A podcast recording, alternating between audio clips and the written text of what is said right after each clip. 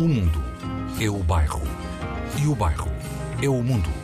És por irónico, és um bom cantor afónico Apesar do jeito tímido, és um prato melancólico Melancómico, com Nuno Costa Santos. Venho falar de um problema que aflige escritores e que tem consequência nos leitores, maior ou menor conforme as sensibilidades. E não, não são os livros desastrosos, sem estilo, sem ideias, mal encadernados. Livros dispensáveis que fazem perder tempo, guito, espaço. Não, não é isso. Venho falar de ocorrências traumatizantes passadas em sessões de autógrafos. Literários autógrafos, se é que me faço entender. Venho falar de sessões de autógrafos em contexto de lançamentos de livros com familiares, amigos, conhecidos, próximos. Venho falar dessas sessões sob o ponto de vista do autor. Compreendo. Olá, sejam bem-vindos ao Melancómico. Vamos ao ponto. A branca. A branca, a branca que vastas vezes o escritor tem no momento do autógrafo. Aproxeguem-se leitores e também companheiros de Pedro. Quem é que não teve uma branca relativamente a um nome com uma pessoa que se conhece perfeitamente? Um amigo, um conhecido, quem sabe um cunhado. É do nervoso que não é miudinho. Antes de escrever é para o ou é para, desce sobre as mentes um buraco imparável, um enigma, um fogo que eu sei este nome, mas não me consigo lembrar neste momento.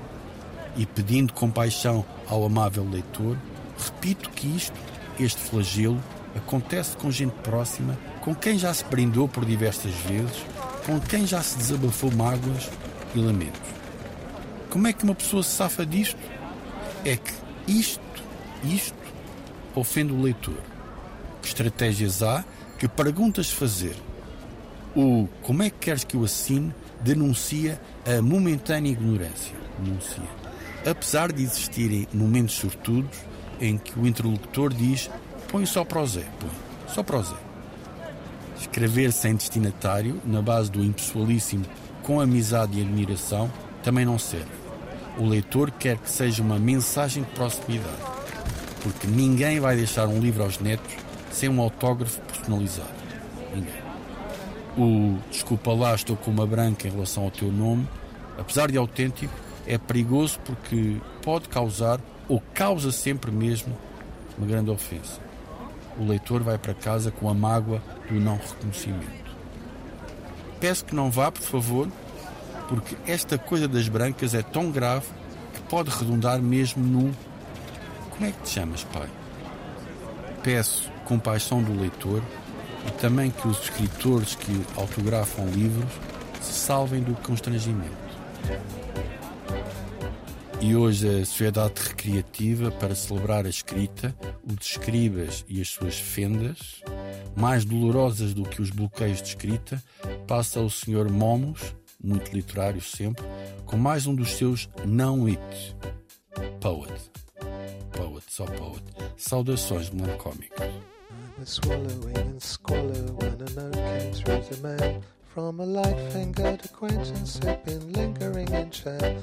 He had served a year of sentence when the fools had set him free, and he'd had a good idea. He said he'd like to put to me. I said, "Come on then, let's have it." There's a twinkle in his eye. He says, "Let me put it this way: Have you ever wondered why?"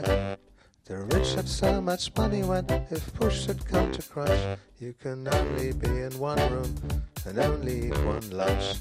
A cogent observation, but I didn't have the time. I presume this exposition must be leading to a crime. He said, Wait a precious moment, I am trying to set the scene. If you liberate your mind, my friend, you'll soon see what I mean.